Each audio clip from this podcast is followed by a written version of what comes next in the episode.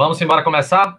Pessoal, tudo tranquilo? Aliás, fazer do jeito normal, né? Fala pessoal, tá no ar aqui o TimoCast 115, aqui no canal oficial do Torcedor do Náutico no YouTube, youtube.com.br onde você pode se inscrever e, claro, acompanhar todos os nossos programas, também todos os nossos conteúdos. E a gente está iniciando agora o nosso, o nosso programa, a nossa live para repercutir a classificação do Náutico à fase semifinal do Campeonato Pernambucano. O Náutico venceu o Central pelo placar de 2 a 1 e agora né, vai enfrentar o Santa Cruz na semifinal do Pernambucano. Lembrando, pessoal, que hoje eu estou com Atos, com o Chapo e Cláudio também está na previsão. Daqui a pouquinho ele chega para acompanhar a gente em mais uma edição do TimbuCast. Lembrando que o TimbuCast é um oferecimento da Bridge School, revoluciona o currículo bilíngue da sua escola. Acesse www.bridgecursos.com.br. O TimbuCast também é um oferecimento da Authentic Fit Express, seu estilo esportivo com melhores preços e marcas em um só lugar. Shopping Pátio Olinda, no piso L2. O TimbuCast também é um oferecimento da Quai Burger Artesanal, um sabor inexplicável, com promoções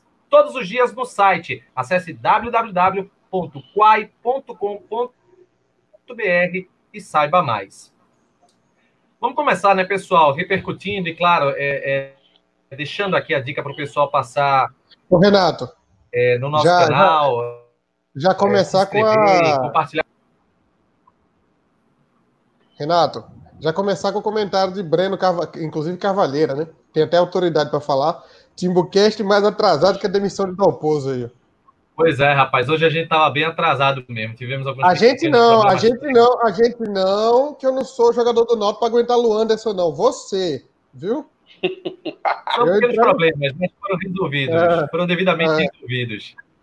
Ô, ô Atos, você que está aqui com a gente com essa sua blusa icônica. Eu lembro que você foi para um jogo do Náutico com essa blusa no ano passado. Tem até uma foto com você. É... Hoje o Náutico eu coloquei até no Twitter isso, e é, é impressionante, né? O Náutico se classificou, venceu o Central, tá na semifinal do Pernambucano. Em tese, era para todo mundo estar tá feliz, né? Contente. Só que na prática, eu acho que o sentimento de desconfiança só faz aumentar, não é? Então, Renato, é, o Náutico ele teve problemas individuais, teve problema de, de se impor o suficiente para para esse jogo contra o Central, porque o Central se mostrou um, uma equipe bem abaixo do nível técnico, né? Então, a gente sabendo que o Náutico foi montado um time de Série B, tem certa qualidade no ataque, tem peças que a gente confia, mesmo com os problemas, a gente espera sempre uma superioridade maior do que a gente viu. O, o, o Central, ele deixou claro que ele era limitado tecnicamente, tanto é que ele não assustou tanto a gente, e a gente poderia ter tornado o jogo mais fácil do que foi, né? 2 a 1 um, querendo ou não, é um placar apertado. Porém, Renato, é, nesse jogo, pelo menos, eu senti que o Dalpozo entendeu o que era o jogo. Eu comentei muito que no, nos dois últimos jogos, contra o Salgueiro, aquele time ali, reserva, misto do Salgueiro ali, misto que eu digo é reserva misturado com, com a base. E o Bahia, com um nível de qualidade infinitamente superior ao time do Náutico, o Dalpozo não tinha entendido. Ele, ele fez contra o Bahia o que devia ter feito com o Salgueiro, somente no primeiro tempo, e fez contra o Salgueiro o que devia ter feito com o Bahia. Devia ter esperado mais o jogo, sentido ali no primeiro tempo, para depois tentar matar o jogo no segundo tempo. Hoje, Dalpozo entendeu o jogo. Ele, ele entendeu que ele tinha mais time que o Salgueiro, que, desculpa, que o Central, e ele ocupou o campo do Central já no primeiro tempo. Isso aí já me deixou animado. Ele é, resolveu adiantar as laterais. Você percebia bem que os dois zagueiros eles ficavam meio que solitários ali na, na retaguarda. Os laterais estavam avançados. Não era uma linha de quatro ali atrás. Era os dois laterais avançados. Vai ter problemas táticos ainda, questão de choque de jogadores. Tanto o Hereda tem que com William Simões, eles estão é, batendo muito um no outro, tem que ter variações de jogadas, os dois tem que afunilar mais, tem que buscar o meio campo, no caso os dois que eu falo é os laterais, tem que ter uma variação, mas isso é um amadurecimento do posicionamento tático. É, eu já vinha falando isso desde antes, quando ele começou a, a dizer que ia fazer esse tipo de, de, posicionamento tático, eu disse que não era uma coisa fácil, que era uma coisa que, que com o tempo ia, ia amadurecendo e a gente não esperasse de uma hora para outra resultados disso. Teve seus problemas, teve, mas só o fato dele ter entendido o jogo, dele ter colocado o time mais à frente, ter povoado o ataque do Central, isso já ajudou. Aí você vem os problemas, você vem os posicionamentos táticos que eu tô, que eu tô comentando, sobre os laterais se jogarem, não ter variação tática. Aí você vem um outro problema, que é a criação de jogada. O Náutico é um time muito limitado à criação de jogadas, muito por causa da, da de, de não ter o Jean Carlos, né? Esse ponto aí ainda dá para entender. E, e tem os erros individuais. O Náutico errou muito individualmente. Então o Dalpozo ele, ele colocou uma postura de time correta, porém por não ter variação tática, por não ter qualidade no meio campo e, por, e por, pelos atletas não desenvolverem o seu potencial individual é, de forma satisfatória, não acaba não sendo um jogo bom. O Náutico não criou tantas jogadas. O Náutico não foi tão superior ao time do Central como deveria ter sido. Deveria ter passado o trator. Então a gente ainda vê um, um, uma falta de, de, finalização, por exemplo. Isso ficou claro, principalmente no primeiro tempo. No segundo tempo também. A gente falta um, uma falta de qualidade ali nas jogadas individuais para poder colocar alguém na cara do gol. Quem sofre muito com isso é o Chiesa, né? O Chiesa, quando você vê que.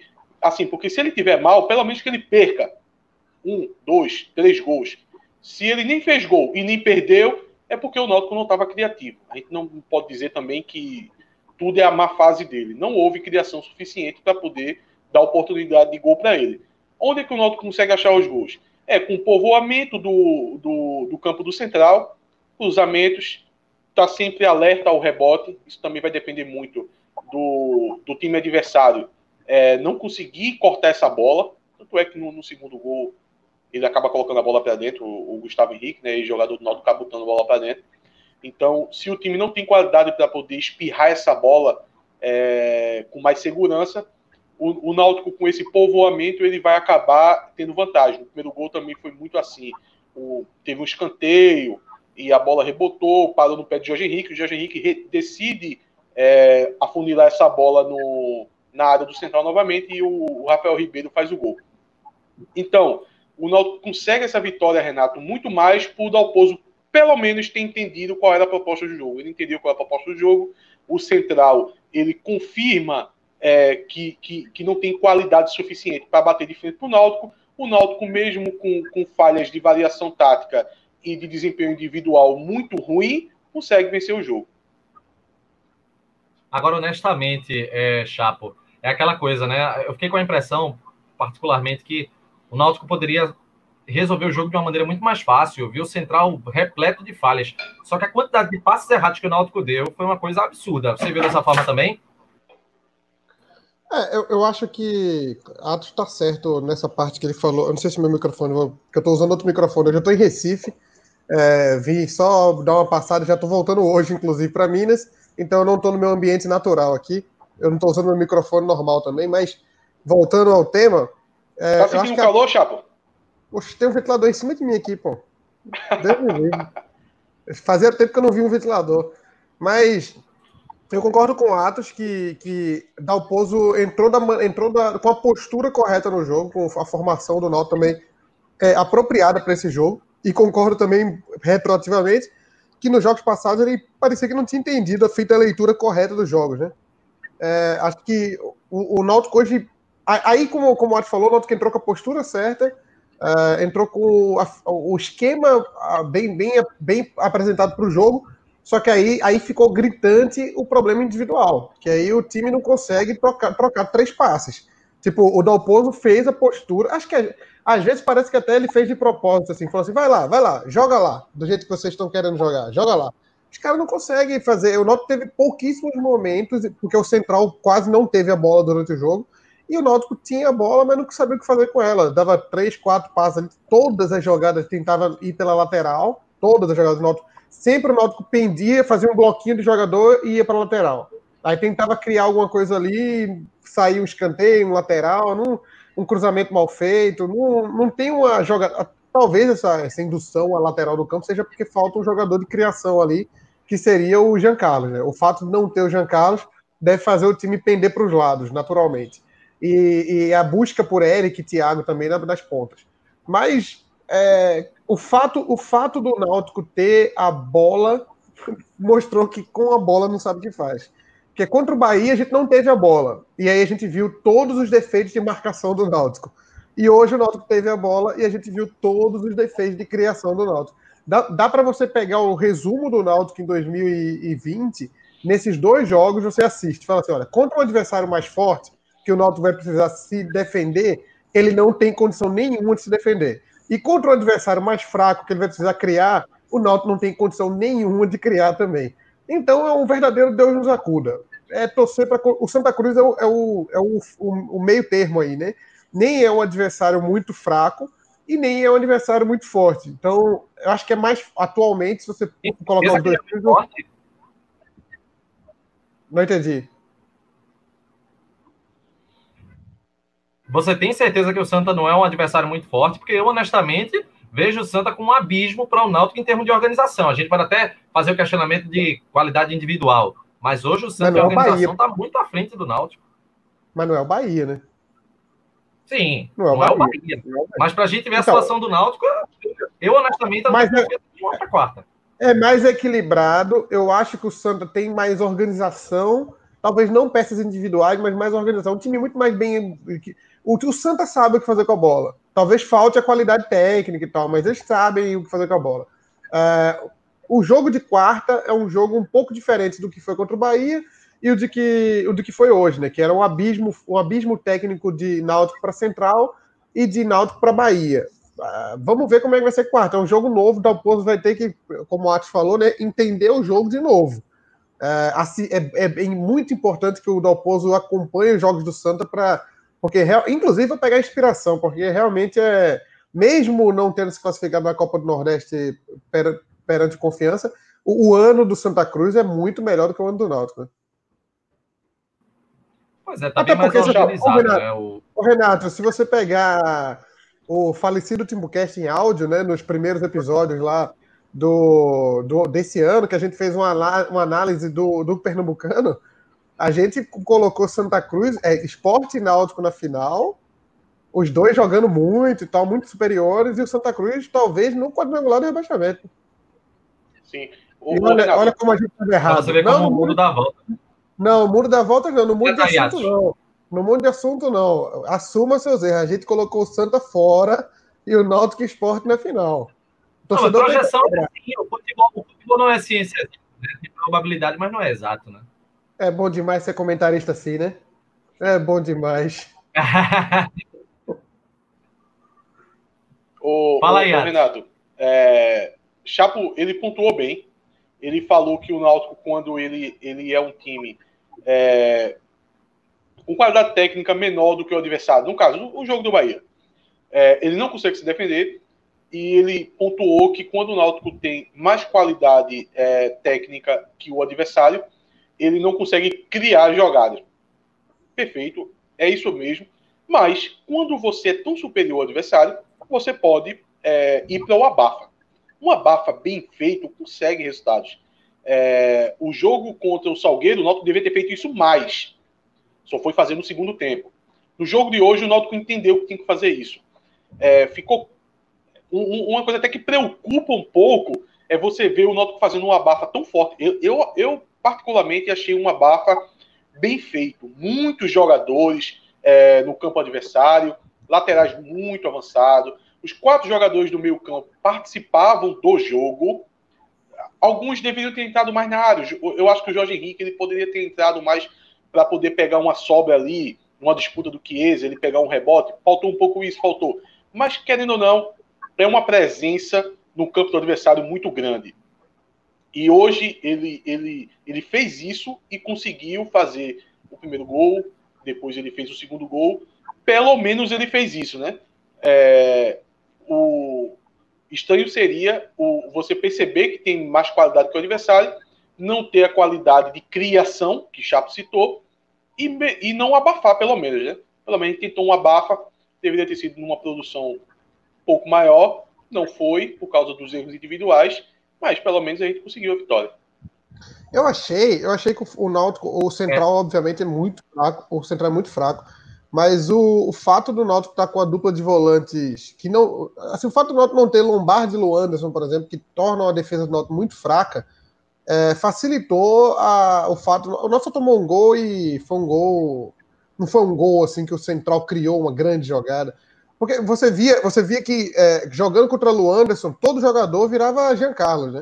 O cara chutava de longe. Aquele... O Central não teve nenhum momento em que ele teve aquela soberania no campo de ataque do Náutico. Talvez pela qualidade do Central, que não seja uma grande qualidade, mas talvez até por essa entrada de Haldane, que é um jogador que na pior das hipóteses, ele, ele, ele abafa mais ali na grande área. É, o Luandas dá muito espaço, o Haldane não deu tanto espaço. Tanto o Haldane quanto o Jonathan, né? Os dois estavam muito na cola ali dos, dos, dos Tudo bem que não eram grandes jogadores, são jogadores de central, mas eu acho que o fato deles estarem na cola dos dois ali ajudou a ajudou o Central ter menos efetividade. Talvez eu, eu lembro de um gol do CRB, que o Náutico ganhou 3 a 2 lá, em Alagoas do CRB, que os caras tocaram bola na frente da área do Náutico com extrema facilidade. E hoje a gente não viu isso.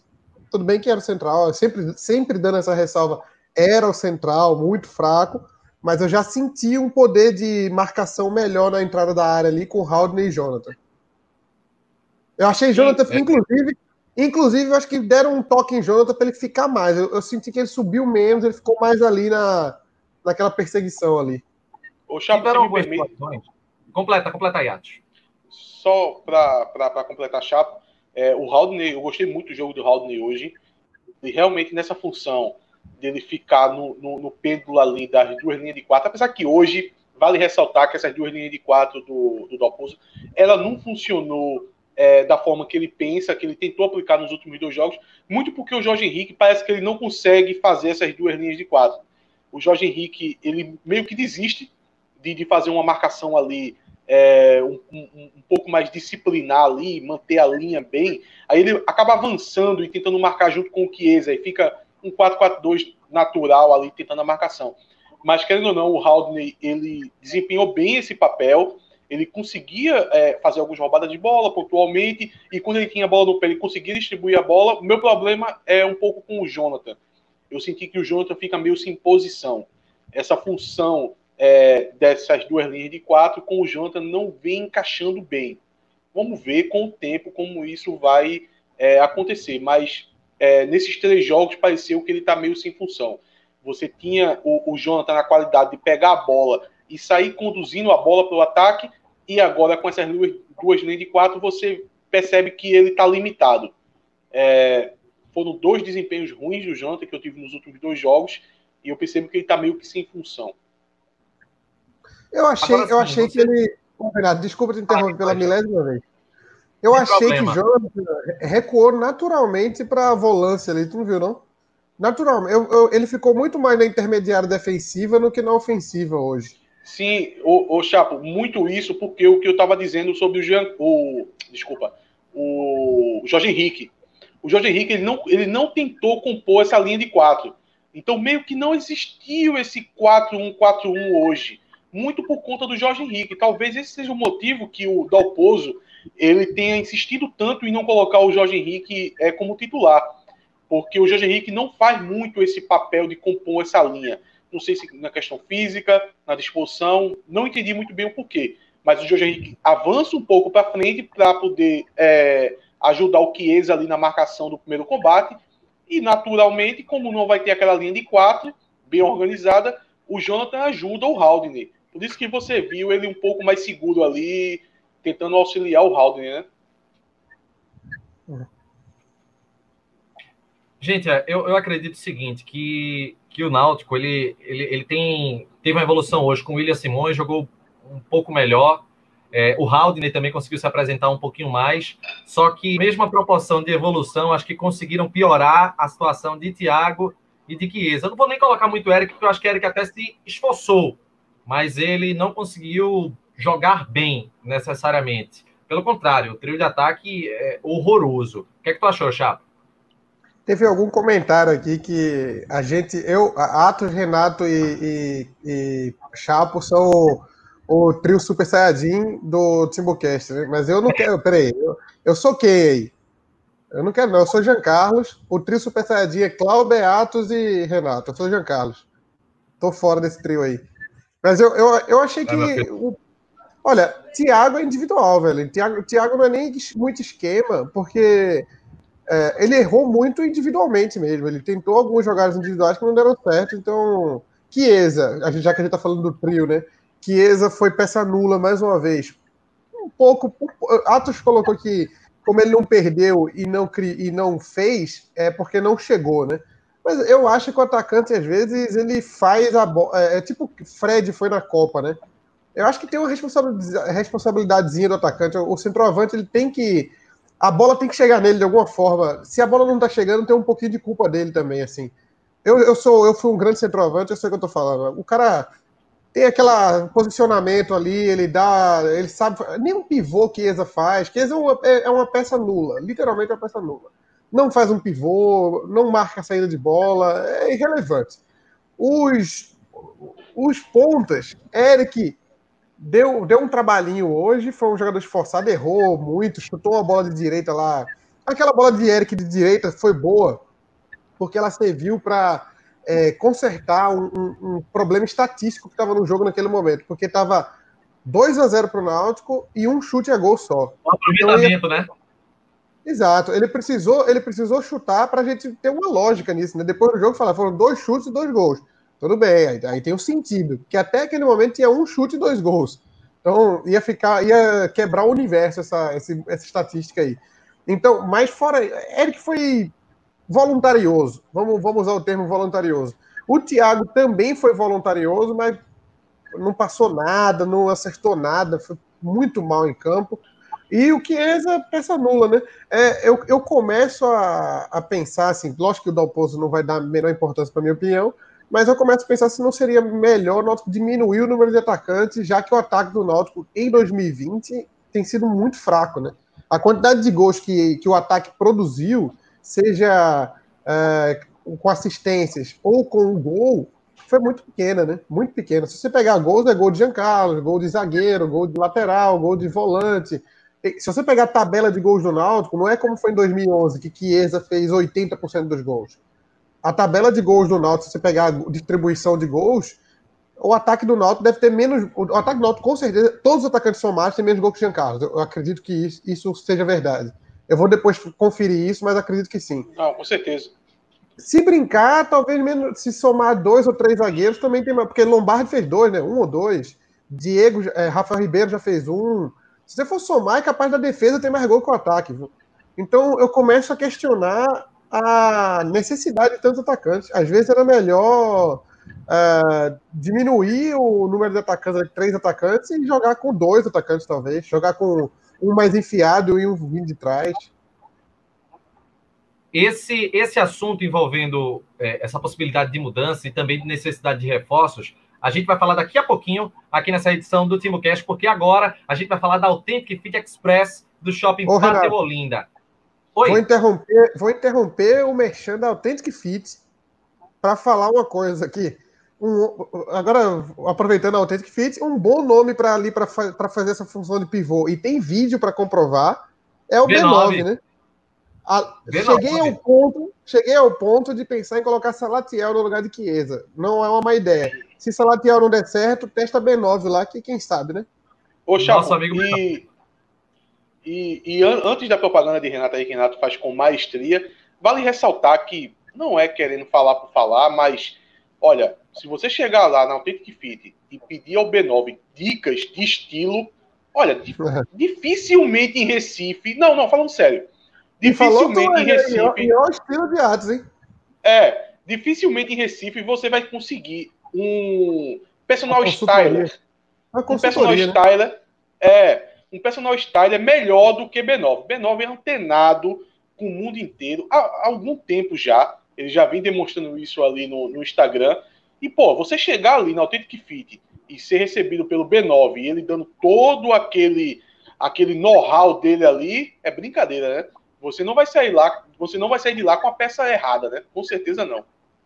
Então, vou fazer um convite para você conhecer a loja que é conceito na cidade, porque ela possui as melhores marcas e os melhores preços do mercado. Marcas como Nike, Adidas e Puma, ideais para compor o seu lifestyle, acompanhando você na academia e também no dia a dia. É, a Authentic Fit Express é líder no segmento lifestyle no Brasil. E a loja destina para quem quer malhar com muito estilo, também oferecendo a melhor experiência de compra para quem quer levar esse mundo esportivo dentro ou fora da academia. E em Olinda, a minha terra, inclusive, a loja está localizada no Shopping Pátio, no piso L2. São várias marcas, é, inclusive é, tênis exclusivos, camisetas, bermudas e calças. E aí tá feito o convite para você seguir lá para Authentic Fit Express, piso L2 no Shopping Pátio Olinda, parceiros do Timbucast. E tem um desconto que Chapo vai falar.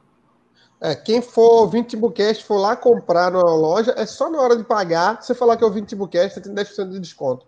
E eu vou pedir para Botelho, no próximo programa, é, fazer uma análise do figurino de, de Atos hoje. Perfeito, tá feito essa missão. Dá umas dicas. O, ele com certeza vai ter uma, uma boa consultoria para Atos agora. Mas falando sério, só voltando aqui no que a gente estava falando antes, eu acho que talvez seja a hora de pensar. É porque não vai, vai ele não vai fazer isso não vai tirar Chiesa. Mas é uma hora de pensar em Salatiel. Artilheiro não, vai fazer isso agora. Não vai fazer isso agora. Salatiel faz um pivôzinho. Salatiel faz um pivôzinho. Chiesa nem. Ô, Chapo, ô, Chapo é, eu acho que. A gente estava até discutindo isso sobre a questão da imposição salarial, imposição salarial de, de Chiesa, né? Que é o fato de, pô, o cara ganha 100 mil, como é que vai tirar um cara desse do time? Eu até cheguei a dizer que eu não levava muito isso em consideração. Mas quando você tem o, o, o, jogador que vai vir disputar essa posição, seja o Salatiel, aí eu acho que a imposição ela é gritante. É, não tem como Chiesa... Salatiel, peraí, peraí, mas, mas do mesmo jeito que o Náutico fez um investimento em Chiesa, ele fez um investimento em Salatiel. Foi dois anos de contrato.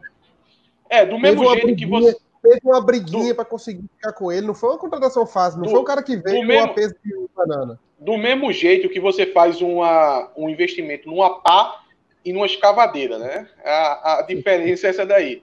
Mas ah, é, a, opinião quando... da, a opinião da torcida está concordando comigo aqui plenamente. Ou já teve um, um simples não aqui. É, basicamente. é, tá quando a gente tem, quando a gente tem, porque Salatiel é um jogador que não é um centroavante a gente sabe qual é o teto dele. A gente sabe. A gente sabe até onde Salatiel pode ir. E na maior qualidade de Salatiel, ela vai barrar no, no maior problema do Náutico, que é a criação. Então, o Chiesa, ele consegue fornecer, deveria, não, não, não é que ele consegue, ele deveria fornecer algumas outras situações durante o jogo que não seja só encostar para o gol. Mas digamos que ele só esteja fornecendo isso para a gente. E ele não está conseguindo fazer esse arremate para o gol, que era a única coisa que Salatiel ia conseguir fornecer.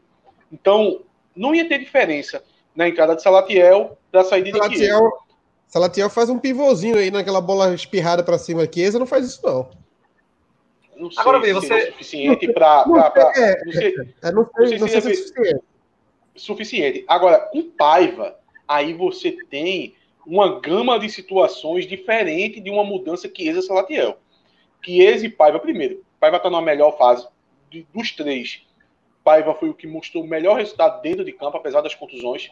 O que, então, eu, tinha falado tivesse... de, o que eu tinha falado de, de criação de jogada que resulta em gol, o Paiva, de, dos jogos que ele participou, ele participou de uns quatro ou cinco gols ali, ou Sim. consistência ou um gol, né? Ou chute na Sim. trave também. Aquela Sim, jogada iminente do gol, o Paiva tá participa muito. É, então, por isso que é, se o, o, jogo ele, ele for para um lado que precisa o jogador se postar ali como centroavante clássico, só para empurrar a bola para dentro, o pai vai estar tá lá. Se ele vier a começar a perder gols, aí a gente baixa um pouco a bola dele aqui nessa disputa entre os três. Mas eu não vejo o Salatiel disputando com Chiesa. Se essa disputa, se, se for essa disputa para o jogo contra o Santa Cruz, que provavelmente vai ser, Chiesa vai ser o titular, não tem discussão, não tem muito o que, o que falar, não.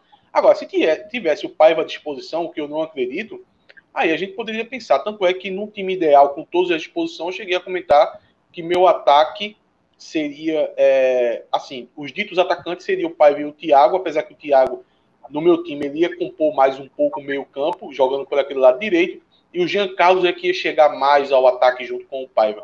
Mas seria a nossa situação perfeita, com todos os jogadores à disposição, pelo que tem aí hoje, Chiesa e Salatiel, para mim não tem dúvida, é Chiesa mesmo, e Vamos ver se a gente consegue achar uma maneira de criar jogadas para poder Chiesa colocar a bola para dentro.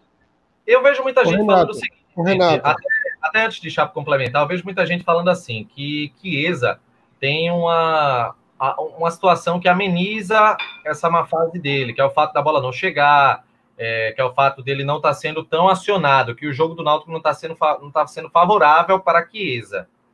É, eu, honestamente, acho que é uma soma de fatores. Talvez o jogo não seja favorável, de fato. Mas o próprio Chiesa, ele também está numa marezinha terrível. Ô, Renato. Tá me ouvindo aí? Sim. Eu queria pedir desculpas a todos os presentes aqui, inclusive a torcida que comentou muito por ter proposto Salatiel no time. Eu me arrependi, tá? Eu nunca recebi tanta energia negativa quanto depois que eu fiz isso. Foi muita é, mensagem. Não, não, tá doido. Desculpa, gente, desculpa. Falha minha. Pois é, é importante que é, é, ter esse reconhecimento, né? Porque Salatiel, pelo amor de Deus, viu? Inclusive a gente caiu fora da Copa. Faz falta. Foi só para propor um assunto novo. Desculpa, desculpa. Não vou fazer mais. Pronto. Vamos para um assunto novo, então, que é o seguinte. É, o Náutico agora enfrenta quarta-feira o Santa Cruz, né? Também na Arena de Pernambuco. E eu queria saber de você, é, é, Atos, o seguinte: pelo que você viu hoje, o que é que tem que ser ajustado para quarta-feira para que o Náutico ele seja competitivo como está o Santa hoje em termos de organização? Antes de Atos falar, deixa eu falar uma coisa aqui rapidinho. É, para mim, fundamental para mudar é Jean Carlos estar no time. Se o Jean Carlos estiver no time, tudo muda. Se não tiver, a Atos vai explicar agora o que fazer. Que eu não sei, não. Eu vou complementar daqui a pouquinho sobre essa possibilidade de Jean Carlos, mas vamos com Atos. É, é, é preocupante caso o, o, essa opção que vocês vão comentar aí de Jean Carlos não tiver. Bom, bom, eu vou falar aqui se, sem o Jean Carlos. Sem o Jean Carlos, o Náutico precisava, primeiro, é, conseguir algumas variações táticas, que está tendo um problema sério é, quando você tem os laterais. É, no jogo de hoje, não, mas em alguns jogos, um pouco sem função, por se chocar muito com os pontas.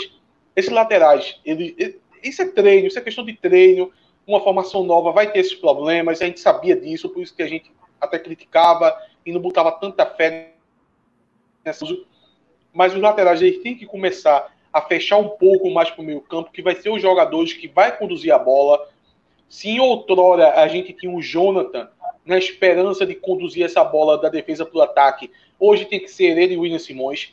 Tem que ser eles afunilando, porque os pontos estão abertos e vai é, vir algum espaço para eles. Muito, muito como o Flamengo funciona. O Felipe Luiz e o Rafinha funcionam dessa forma. É, os pontas abrem, no caso do Flamengo, é, são os meio-campos, né? O Rascaeta, o Everton Ribeiro, eles abrem dá esse espaço para os laterais afunilarem e afunilarem sempre para o meio-campo, para conseguir chegar essa bola à frente da área. Coisa que a gente já comentava que o Náutico precisava disso nessa formação, mas até agora a gente não viu. Ah, o máximo que a gente viu foi no segundo tempo contra o Salgueiro, até no jogo contra o Bahia, de forma é, um pouco até desrespeitosa contra o Bahia, e no jogo de hoje, o, o, os laterais se chocando com, com os pontos. Por quê? Porque eles não estão preparados para poder fazer aquela, aquele afunilamento que a gente deseja, né? Para que essa bola chegue ali na frente da área. Eles acabam chegando até os pontos e entregando a bola ali como quem toca um passe de um metro. Você vê muito essa jogada. O Hereda ali, ele chega até o Thiago e dá um passe de um metro. Isso não ajuda em nada a produção de uma jogada a tornar o, o, o sistema é, defensivo do adversário um pouco mais vulnerável. Isso não colabora em nada.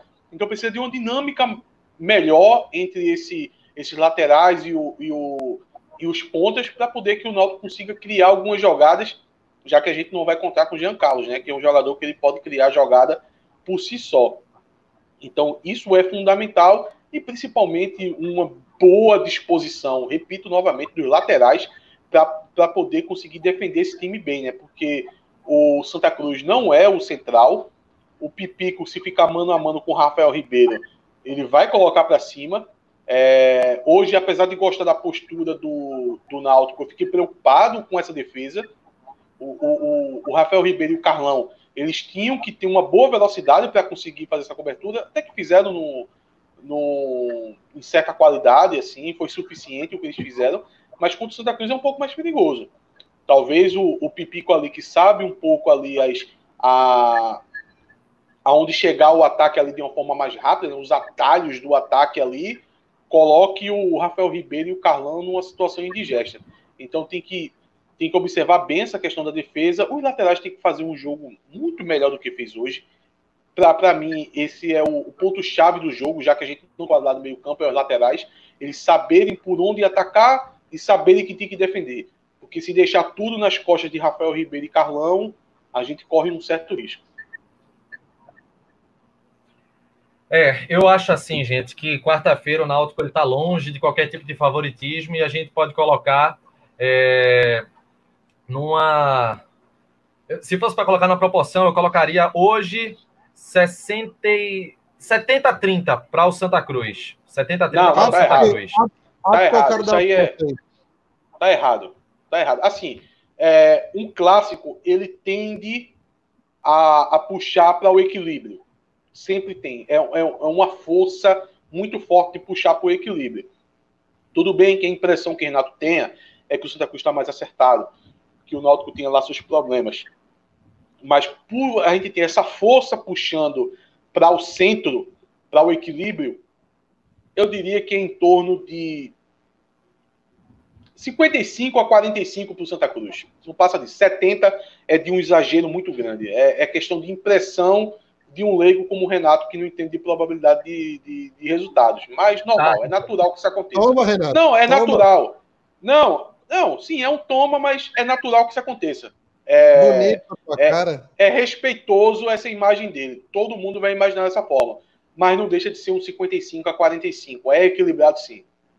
É, olha, você coloca 55 a 45 porque, querendo ou não, é o clássico, né? Mas se a gente for analisar o histórico das equipes, sim. o Santa ele chega bem bem robusto, né? Nessa o clima, o clima dos dois times é diferente, é, é diferente apesar do, do, do Santa ter...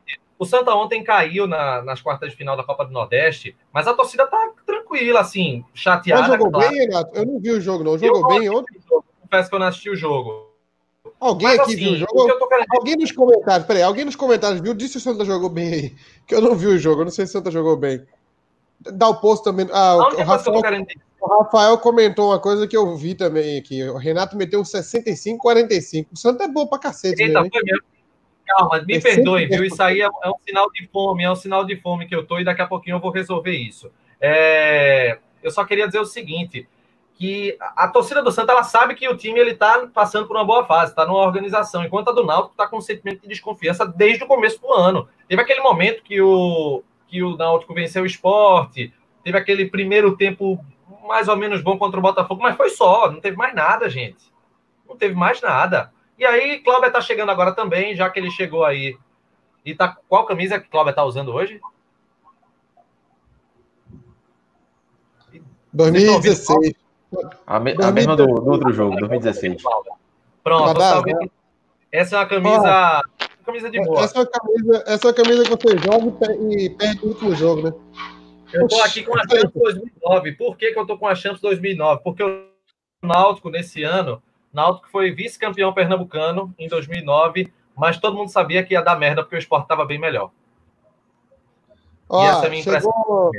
Ô, Cláudio, chegou. O pessoal tava falando que eu, eu, Atos e Renato é o trio Super Saiyajin. Então chegou Jean Carlos agora, né? É. Olha, é, inclusive, Inclusive, Cláudio, eu quero que você faça essa análise do jogo, né? O que é que você viu do, desses 90 minutos, porque foi o Náutico que teve maior posse de bola, foi o Náutico que, até certo ponto no primeiro tempo, conseguiu, tro conseguiu trocar uns passes, mas errava muito ainda, é, tinha uma displicência, faltava qualidade. E o sentimento que eu, pelo menos, estou para quarta-feira, para essa, essa semifinal contra o Santa, é de total desconfiança. Como é que você vê esse jogo? Seja bem-vindo. É, dá, dá, dá para tirar pou, pouca coisa desse jogo, né? Como você falou, o time tenta trocar passe, mas sem objetividade, é, sem confiança, sem vontade. E foi um jogo muito ruim. Assim, tirando o Jorge Henrique, que foi bem, não tem muito que destacar, não. Foram 90 minutos, não sei nem como é que vocês fizeram a análise da partida em si. Porque eu acho que a análise hoje é mais do contexto do Náutico do que da partida, porque é, foram 45 dias de pré-temporada, mais 34 dias de, de, de período de treinamentos durante a, a, pandemia. E o time jogar um futebol desses é muito preocupante, é, é, é desconfiar mesmo. É, a gente tá vendo muitos torcedores falando aí em grupos, inclusive no Fórum Timbucast, falando: ah, o Santa Cruz não é isso tudo e tal. Obviamente, o Santa Cruz é um time de Série C, mas tem jogadores que decidem. Hoje o Náutico não consegue fazer coletivamente que os jogadores decidam, como Chiesa, como Eric, como Thiago. Assim, eu acho que o coletivo acaba influenciando nessa parte individual. Então o Náutico fica muito. É, não é que o Santa Cruz hoje é um super time, é um timaço, mas é um time que está mais organizado. eu vi. é, ao raciocínio aqui. O Santa, o Santa tá mais organizado. É, é um time que coletivamente faz o básico, é um time que consegue se defender, consegue atacar de forma coordenada. A gente vê o Náutico é, passa para Thiago, passa para Érico, cruzamento na área e pronto, e seja o que Deus quiser. É muito E pouco, outra, é, Cláudia, me até me interromper, você fala assim, é um time de Série C, mas impressiona justamente porque é, o time ele o, o, time do Santa Cruz com um elenco de série C que foi montado com dificuldade, montado praticamente do zero, consegue ter bem mais organização que o Náutico que trouxe peças caras que conseguiu manter boa parte da base, conseguiu resolver ainda, né? É treinador, né? Treinador que faz a diferença, que potencializa os jogadores, né? O Dalpozo fez isso ano passado. Quando ele chegou, Matheus Carvalho estava escanteado, ele potencializou o Matheus Carvalho. Matheus Carvalho terminou a Série C como um jogador importantíssimo. E agora ele não está conseguindo fazer com o Chiesa, não consegue fazer com o Eric, consegue, não consegue fazer com o Thiago, é, até Jonathan caiu, enfim, é, é, cabe mais ao treinador isso, resolver essa questão, porque peças o Náutico tem. É, falta organizar praticamente, falta que o Náutico tenha é, postura, uma postura decente, marque bem, construa jogadas. E o Náutico hoje não tem mais não tem nada disso. E repito, foram 80 Ô, dias de treinamento. 80 dias. Qual treinador do Brasil teve isso? Ô, Cláudio, é, o Matheus Carvalho e até o Álvaro ajudava muito os treinadores, né? Porque eles davam uma variação um pouco diferente. O Matheus Carvalho, em todas as funções, ajudando no meio campo, compondo o meio campo, às vezes, se percebesse que na lateral ali é, não estava tendo jogo, então ele é, mudava muito o posicionamento tático dele, até aparecia de surpresa dentro da área, às vezes. E o Álvaro, uma principal característica é essa, de aparecer dentro da área, fazer os dois atacantes, né? Se Chiesa está marcado, o Álvaro chegaria de surpresa. É, isso dava uma variação muito boa, porque a gente tem o Thiago e o Eric, eles são muito mais do mesmo, né? eles são muito previsíveis. Eles não saem daquela função o jogo todo, né? É, e, e, fica dependendo muito dessa, dessa a mensagem aí para tu, Atos. fica dependendo muito dessa individualidade, né? Foi assim é com o Giancarlo. É o carro do Conar, né? Então tem que estar tá ligado. É, é, Gustavo Lima que o diga. E só voltando, foi assim na. na, na é, é, o individual acaba sobressaindo é, dependendo da fase do jogador. O Jean Carlos foi assim na, na primeira parte da temporada, é, Thiago em alguns momentos no ano passado. Não pode ser assim. O coletivo, o coletivo tem que, tem que sobressair para que o individual apareça. Para que aí Eric tenha mais liberdade, consiga ter confiança para driblar, para fazer uma jogada, Thiago, Chiesa consiga finalizar, Jonathan consiga chegar como uma surpresa no meu campo. Enfim, tem muita coisa aí que é, eu não consigo é, tirar da responsabilidade do Alpozo. Hoje ele é o principal responsável por essa, é, por essa por essas fracas exibições do Náutico. Tem peças que não Agora... estão rendendo? Tem. Mas se o treinador conseguir ajustar coletivamente, o individual vai acabar aparecendo. Agora você vê, é, essa semana saiu uma matéria, acho que foi no Super Esporte, que o, o Diógenes, né, Diógenes Braga, vice-presidente de futebol, ele citou que ele admitiu a necessidade de reforços, mas disse que não pode extrapolar a folha salarial. E aí vem todo aquele questionamento que a gente faz, né, sobre para que eh, renovar com algumas peças que todo mundo sabia que não ia dar certo? Para que fazer algumas apostas que não deveriam ser feitas? E agora a gente está vendo essa necessidade. A gente falou muito, muito sobre isso, é, so, no, muito sobre isso no programa, né? Que a gente fez uma avaliação do elenco sobre o planejamento. E daqui a pouquinho a gente vai trazer esse tema aqui no nosso Simulcast. E antes da gente ir com a mensagem da nossa parceira aqui, a Bridge Lembrando que, inclusive, tem um, um, recado aqui do Ricardo Barreto dizendo que a camisa de Atos está show de bola. Realmente é uma camisa exótica. Ele hoje ele está totalmente um estilo boêmio, né? A gente está vendo shirt? aqui que Atos está... A shirt, a shirt de Atos está, está good. Tocando. O Renato deu uma travada agora. Aí... É, nesse momento a gente tem aqui 200 pessoas. Pronto, vê se voltou agora. Voltou? Voltou, voltou. Vai. Pronto. Nesse momento nós temos 202 pessoas assistindo o nosso programa simultaneamente aqui no canal do YouTube. E aí você pode se inscrever, né? É, youtube.com.br. Espalha para os amigos que a gente está fazendo mais uma live aqui. Na quarta-feira tem jogo. A gente também vai ter TimbuCast. E assim, é, quanto mais vocês acompanharem, quanto mais vocês inscreverem, participarem, interagirem, vai ser excelente para a gente e, claro, excelente para toda a comunidade alvirrubra. Agora, pessoal, deixa eu passar um recado aqui para vocês. O seguinte, gente, vamos falar da Bridge School, porque é o seguinte, diretores e coordenadores de escolas, vocês querem potencializar os resultados dos seus alunos no currículo de inglês e de quebra alavancar a marca no mercado de educação? Claro que sim. A gente vive na era da informação, né? E da globalização. Por isso, ser bilíngue é uma habilidade que coloca seus alunos à frente de muita gente para oportunidades acadêmicas e também profissionais mundo afora. Conquiste o mundo agora com o programa bilíngue da Bridge School. A Bridge é parceira da Cambridge University Press, ou seja, muito bem gabaritada para cuidar do ensino bilíngue para os alunos. Acesse www.bridgeschool.com.br, eleve a sua escola para outro patamar principalmente nesse momento que a gente está vivendo, um momento de tantas mudanças, e aí você ter um método de ensino que consegue se adaptar a essas novidades, a forma de ensino que está mudando, né, por conta desse contexto do ano de 2020 conturbado que a gente está tendo, mas a Bridge School está por dentro disso e está passando aqui o recado dela, que é parceira do Timbucast. Vamos para falar a respeito do. Ô, Renato, eu queria levantar, levar um rápido, levantar um rápido debate aqui Rapidinho, tá? Só mandar aqui para vocês, vocês opinarem. Vocês estão achando eu parecido com algum jogador do Náutico? Olha aqui assim, ó.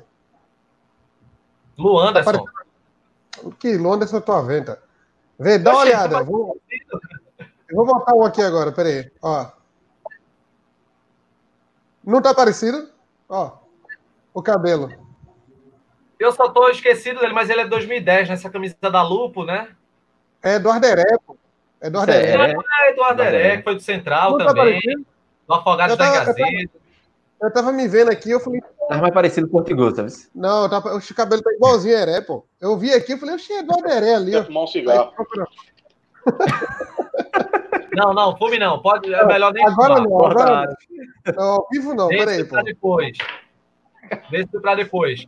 Ó, pessoal, tira, tira de quadro, tira de quadro, até, até ele terminar não, aí. Não, não, ele parou, ele parou, vai. Ó, vamos fazer o seguinte, vamos falar sobre essa questão do elenco, porque, Chapo, é aquela coisa, né? A gente sabe que a política financeira de deixar o Náutico pagando em dia, tudo isso a gente já sabe. É uma coisa que começou em 2018, está continuando de uma forma muito positiva, por, é, por bem dizer. E, e assim, a gente está vendo que, apesar dessa política financeira ser muito positiva, não pode servir de muleta para contratação errada ou renovação errada. Quando a gente sabia que Josa é o menos. É, é a renovação todo mundo contestou, mas é que a turma aliviou um pouquinho mais. Mas Lombardi, por exemplo, trazer o Anderson com uma avaliação que já não era positiva, a gente tá vendo que ele tá terrível. Sei não.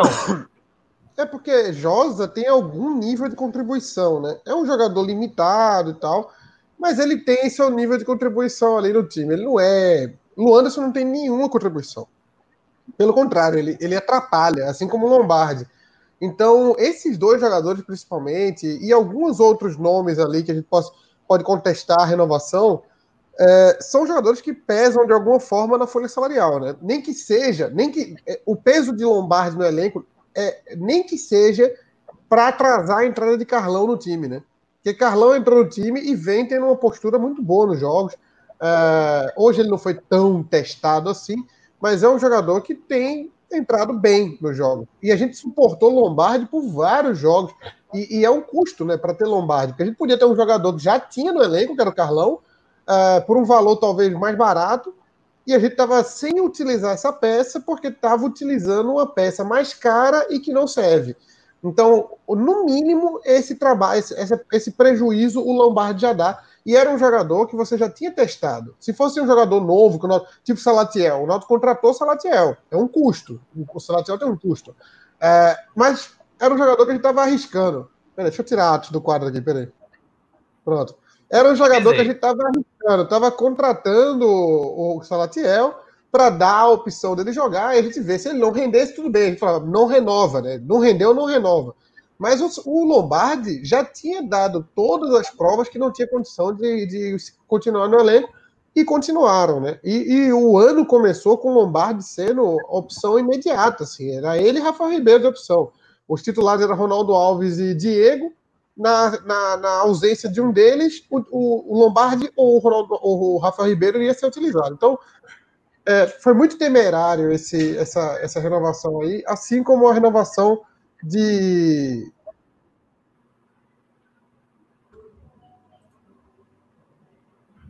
Ô, Renato, é, só para completar, hoje, hoje em dia, a gente, é, o que mais torcedor fala de contratação é que o Náutico precisa de pelo menos um zagueiro e um primeiro volante. Acho que hoje são as principais deficiências oh, do Náutico. Oh. E se você ver, o Náutico tem oito Desculpa aí, porque meus sobrinhos estão aqui. Eu tô na casa do meu irmão, não tá fácil fazer hoje não. Mas voltando aqui ao assunto, Tu tava falando, Cláudio? Desculpa te interromper, agora eu me perdi.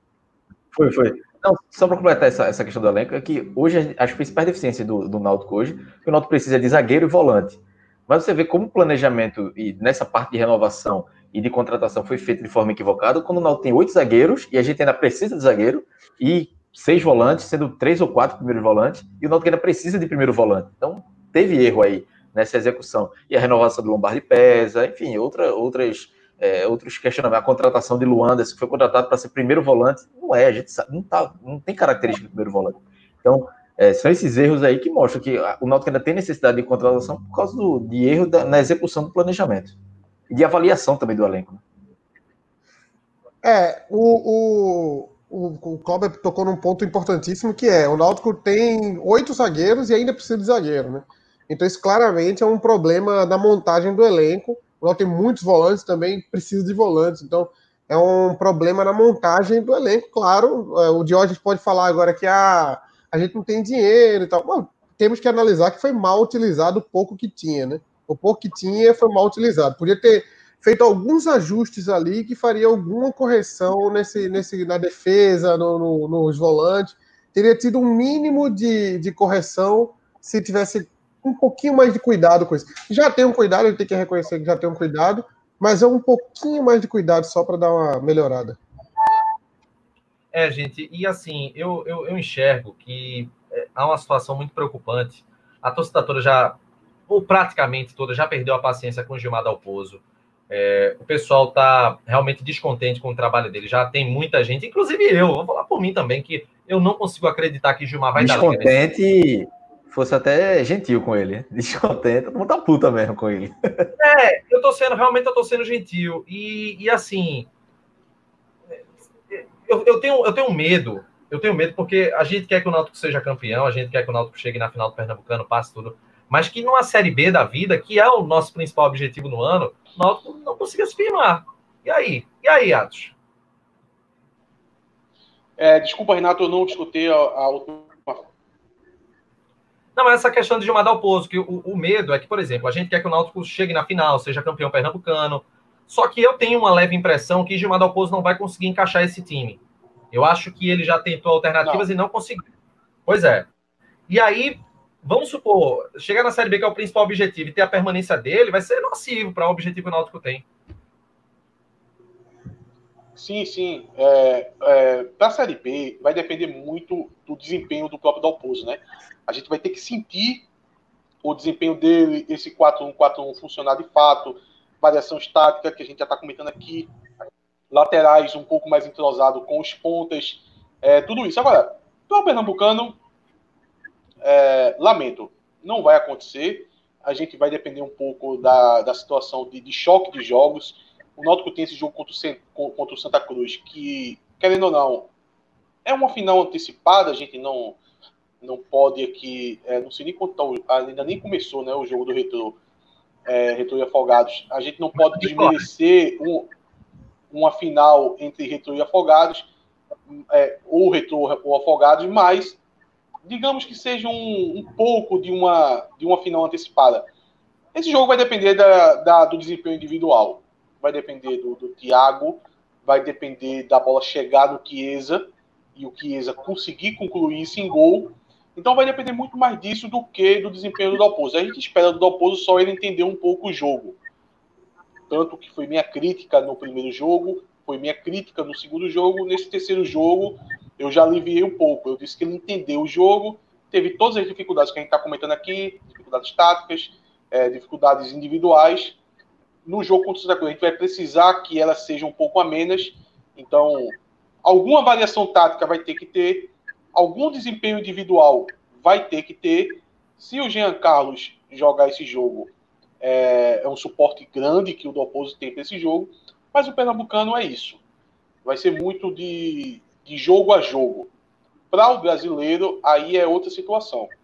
É, a gente pode até deixar para outro programa para discutir essa situação sobre a permanência ou não do Dalpozo, apesar que isso vai pesar muito o desempenho no Pernambucano, né? Se o Náutico passa para a final e tem esse título, porque se passa para a final, o Náutico chega como favorito à final, aí o, o, o Dalpozo ele não vai sair se for campeão, né? Vamos descartar isso. Veja esse Mas, comentário. Náutico... Veja esse comentário preciso. O comentário de Petros, Petros Bosch, do, do Náutico Mil Grau. Vivemos o dilema de ser campeão pernambucano e aguentar ao posto por 10 rodadas de sofrência na Série B. A gente lembra que em 2018 foi, a gente foi campeão com Roberto Fernandes e teve que aguentar umas nove rodadas na, na Série C para depois o time começar a mudar com a chegada. Aliás, nem chegou de, de Márcio Goiano. Ainda tentaram o Dudu Capixaba, mas também não deu certo, até que o Márcio Goiano ele foi contratado. É exatamente disso que eu estou falando. É esse o risco. Sim, mas eu vou descartar essa possibilidade. Primeiro, por causa do perfil da diretoria. A diretoria nunca que vai demitir Dalpozo ele sendo campeão pernambucano. Descarta. Existe uma grande chance dele ser eliminado pelo Santa Cruz e continuar uma, uma, uma chance considerável. E que olhe lá, eu mesmo sendo crítico de Dalpozo, já pedindo a demissão dele desde antes da pandemia, eu não ia crucificar a diretoria por permanecer com o Dalpozo, caso, caso a gente fosse eliminado. Eu, eu, eu iria criticar por ele não ter demitido antes. Mas, dado esse tempo que deu a Dalpozo, que Cláudio até falou, como é que você dá 120 dias para o treinador, pensar o time, contratar alguns jogadores, o Júnior Brits, por exemplo, o próprio João Paulo, que não ficou, o, o, o Dadá Belmonte, que vai chegar, vieram com a volta do treinador. Então, isso tudo foi feito com, com a assinatura de Dalpozo. Como é que você vai tirar um, um, um técnico agora para dar quantos, quantos dias até o começo da Série B? A gente está no dia 26, o jogo vai ser no dia 29, mais ou menos, no dia 8. Não, se chegar na final, por exemplo, se chegar na final, por exemplo, são três dias depois já começa a Série B. É, então, é, é por isso que eu disse, a diretoria está numa situação que ela erra e erra. Ela vai errar se ela permanecer com o Dalpozo e ela vai errar se ela continuar com o Dalpozo. Por que isso? Desculpa. Porque ela já errou lá atrás quando não percebeu que o desempenho do Náutico em campo era muito abaixo do satisfatório e não trocou o treinador. Por quê? Porque o, a diretoria ela não visa muito essa questão de desempenho. Ela vê mais a questão de resultados. É, Clauber é, bate bem nesse ponto que o Dalpozo é um, é um técnico de resultados. Só que o Dalpozo ele nem está conseguindo os resultados até agora, porque talvez um título pernambucano seja suficiente e nem está conseguindo desempenho. Então, é uma situação complicada para o treinador, mas resumindo, na questão do, do afunilamento aqui para o título, a gente vai depender bastante de uma questão individual dos jogadores e principalmente da, da volta de Jean Carlos. Se Jean Carlos voltar, enche o torcedor de esperança e, e de fato, a gente vai ter um, uma série de jogadores é, que pode decidir o jogo alguns não estão conseguindo exercer isso na, na prática, como o próprio Eric, o Thiago, o Chiesa, mas a gente vai ter um jogador que está numa fase extraordinária, pelo menos antes da, de, dessa parada temporada que é o Jean Carlos, né? E ele e pode botar o Náutico na final. Diante dessa fase extraordinária do Jean Carlos e com essa ascensão de Jorge Henrique na posição dele e com essa fase terrível do trio de ataque do Náutico, Clauber, ah, você enxerga alguma possibilidade de Jorge Henrique e Jean Carlos no, no time titular? Não, acho difícil. Só se mudar, tirar um ponta, enfim, colocar Jorge Henrique como segundo atacante, alguma coisa assim, mas juntos acho difícil. Tem informação agora sobre o Jean Carlos, que é o Vinícius Calado da CBN tweetou, que dá o falou na coletiva que se Jean Carlos tiver condições de jogar 20, 30 minutos, ele vai jogar contra o Santos. Então provavelmente não, não vai ser titular, né? Então vai. Ô, ô, Mas vê que, vê que, que declaração de Dalpozo, né? Tipo, se ele for, se ele puder entrar seis minutos, ele vai entrar. Porque se, cinco minutos, dois minutos, dois minutos, pergunta pra Jean tu, tu pode bater uma falta, uma é. falta, Jean Tu entra tá porque são cinco... reta, amigo, é isso. Não, é, a batata são, assada. São cinco substituições agora, não é? Isso. Tu não acha que cabia, não? Uma, vê, uma falta aos 35 do primeiro tempo, na entrada da área. Bota a Jean e tira, pô. Fala assim, tu consegue Fala assim, ô Carlos, tu consegue entrar só pra chutar essa, tu chuta e sai. Pô, tem ô, cinco. Oi, oi, Atos. Não, é, vou pegar esse gancho agora que o Chapo falou sobre entrar ali para pouco tempo e sobre cinco substituição. Lembrar que, apesar de que a gente ter criticado tanto o Jorge Henrique ter, ter assinado a renovação, né? A gente duvidava muito da colaboração dele numa Série B longa é, vale ressaltar que com cinco alterações, o Jorge Henrique ele ganha uma nova vida, né? Vamos isolar essa questão de que o time que está hoje ele está numa boa fase, ele ele está até melhor do que do que os companheiros dele e até merece uma titularidade. Mas pensando numa série B, o fato de existir cinco substituições coloca o Jorge Henrique em outro patamar, né? Ele passa Deixa a ser um jogador muito mais sim, passa a ser um jogador muito mais útil, apesar de que isso vai passar pelo um, uma forma de pensar diferente dos atletas, que ainda não existiu nessa mudança de ciclo substituição. Ainda é tudo muito novo. O atleta ele vai ter que entrar em campo sabendo, não, eu tenho 55 minutos para dar o meu máximo. O, Jorge Henrique da vida, ele vai ter que se adaptar a isso. Ele vai ter que se adaptar a, a saber o seguinte: eu, eu, vou jogar 50 minutos, independente do que aconteça. Eu posso fazer dois gols, dar passe para mais três, eu vou jogar 50 minutos, que é assim que eu vou colaborar com o Náutico. Então ele vai ter que entrar e para jogar e, metade, 50 minutos. Metade do time é isso, né, Altos? É meio time sim, que sai, né? Sim, sim, sim. Alguns jogadores vão ter que pensar dessa forma, que é difícil de acontecer. É, é, é uma mudança, porque o, o jogador foi feito a carreira inteira para poder jogar 90 minutos. A maioria dos jogadores, 99% dos jogadores foram feitos para poder jogar 90 minutos. Então, você mudar a cabeça de um Jorge Henrique, quem sabe de um Chiesa, a, a, a dizer o seguinte: olha, você tem 50 minutos, você tem 55 minutos para dar seu gás todo. É difícil você pensar dessa forma, porque o jogador ele tem aquela mania de querer se dosar para querer jogar os 90. É, é, o Chiesa, a gente criticou muito ele pela passividade que ele tinha durante o jogo. No jogo de hoje, não chegou bola? Não chegou. O Chiesa foi importante o jogo de hoje? Não foi. Mas eu senti ele um pouco mais. Buscar pelo menos a marcação. Ele sabendo ali que ele tinha que dar o gás. Então, na Série B, ele vai ter que fazer isso mais vezes. Porque talvez seja melhor um Chiesa é, 100% do tempo correndo durante 55 minutos, 60 minutos, porque ele vai ser substituído, do que ele por 90 minutos jogando, olhando a defesa tocar a bola, sem dar nenhuma colaboração na marcação. A mesma coisa eu coloco para o Jorge Henrique. Se a gente vê um Jorge Henrique sabendo que tem que entrar no jogo para jogar 55 minutos full time em cima, é, conseguindo exercer até poder de marcação, de atrapalhar o adversário colaborando no ataque como ele colabora, é um outro jogador. É uma outra situação. Eu até não criticaria essa renovação se eu soubesse que ia ser cinco, cinco substituições. Então esse detalhe aí é importante. Na Série B, a gente vai falar muito sobre isso, sobre essa questão das cinco substituições. Pessoal, vamos agora para a interatividade aqui no oh, Mas isso Deixa. é tempo indeterminado? Isso é tempo indeterminado? Não, ele está fixado até julho de 2020. Estão é, colocando como 2021, Renato? Afinal, estamos em julho de 2020. É, é bem verdade, é, é verdade. É, eu escutei hoje na narração o Rembrandt Júnior falando sobre julho. Aí eu não. Agora, acho que é agosto, ele falou agosto. Acho que foi erro meu. Ele falou que essa, é, essa mudança está até agosto, uma mudança provisória, mas tende a se alongar, né? É, eles já estavam para querer fazer essa mudança independente de pandemia. Está se justificando muito sobre a questão da pandemia, né? Para poder você não colocar jogadores para que tem uma situação física um pouco abaixo, é, se desgastar muito. Mas eu acho que isso vai, vai se prolongar. A gente já tem que trabalhar como isso como, como o novo normal. O novo normal é cinco substituições no futebol. Agora, pessoal, vamos fazer o seguinte: vamos para a interatividade, vamos, vamos ver as opiniões das pessoas aqui, dar um espaço para o pessoal aqui no TimoCast Temos aqui o Vitor Marques, que diz que o Jorge Henrique tem mais inteligência para fazer o que Atos está falando. É... Vamos ô, ver quem mais Renato, aqui. Renato, Oi. e se você ganha, se você ganha Jorge Henrique com poder de marcação, é muito bom porque foi assim que ele se destacou, né? É, sempre foi um motorzinho, né? Ele sempre teve ele essa forma um jogador, Ele sempre foi um jogador que ajudou muito na marcação, né?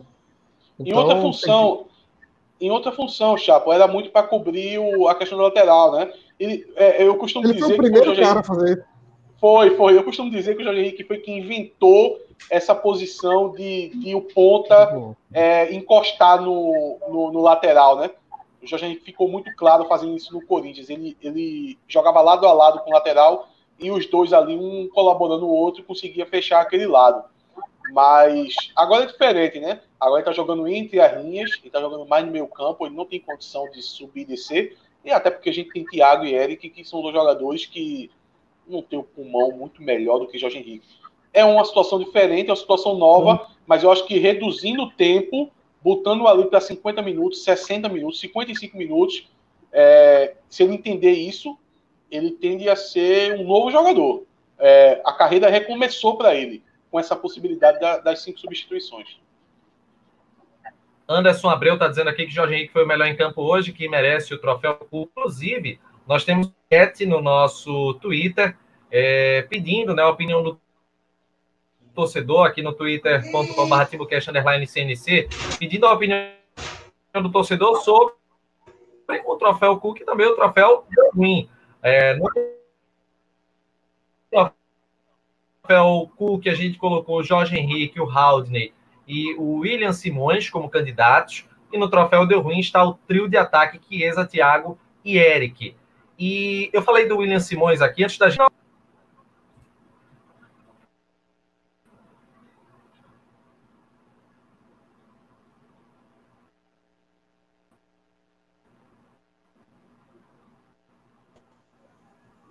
Pronto, já está voltando cortou, agora para a gente ver. bastante teve... você agora. Dá uma, dá uma volta aí e fala o que tu estava dizendo aí, que cortou bastante você agora. Recuperou agora então? Melhorou agora? Sim. Pronto, era, era perguntar para a Cláudia o seguinte: que é que ele tá cortando ainda. Tá, você viu o comentário do Vitor aí? Hoje.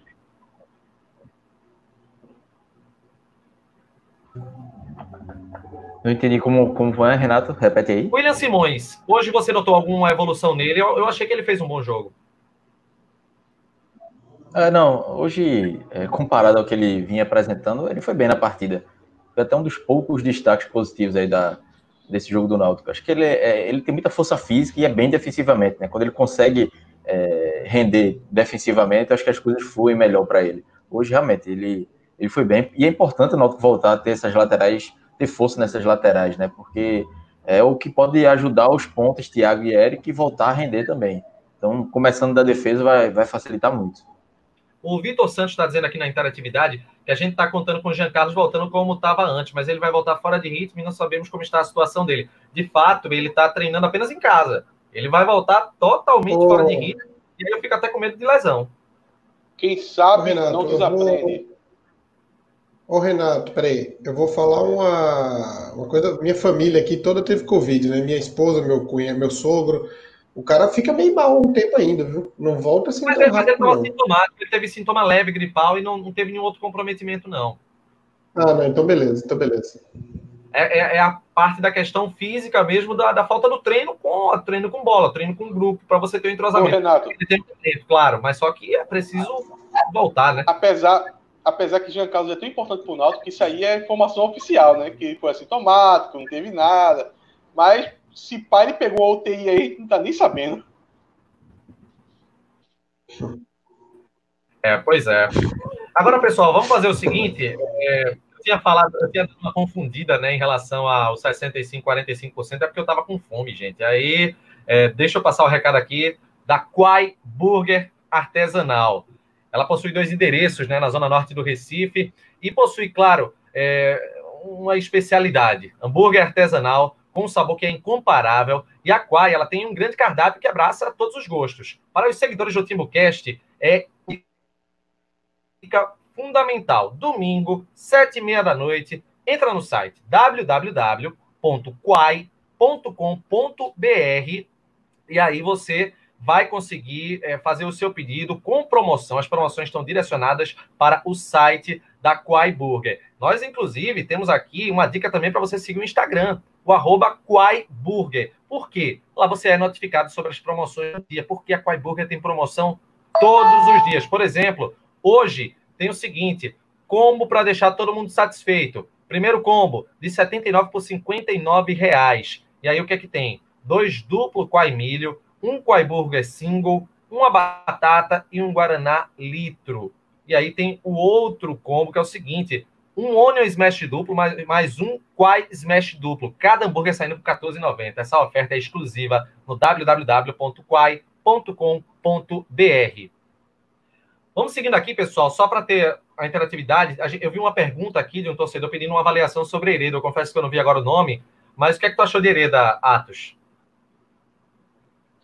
Então, vocês estão elogiando o, o William Simões. Eu não sei se vocês estão elogiando mais pelo, pelos últimos jogos dele do que por esse de hoje. É, eu achei normal a atuação de, de William Simões.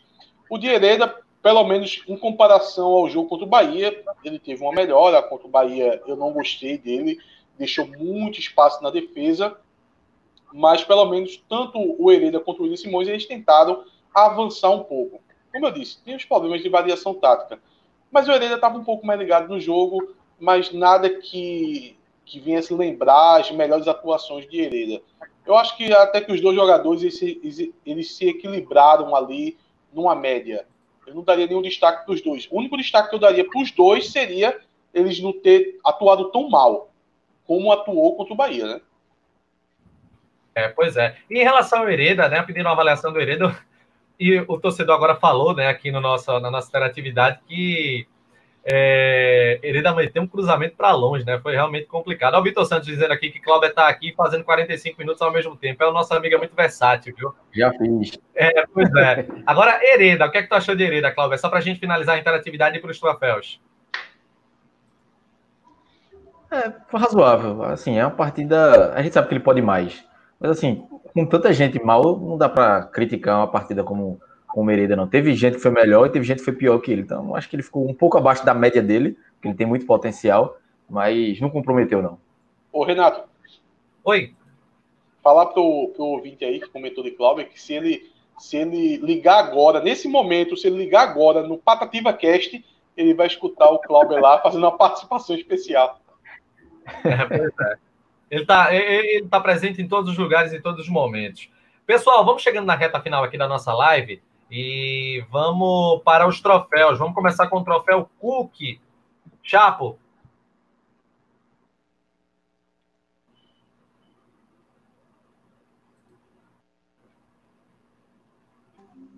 Tá no mudo, Chapo.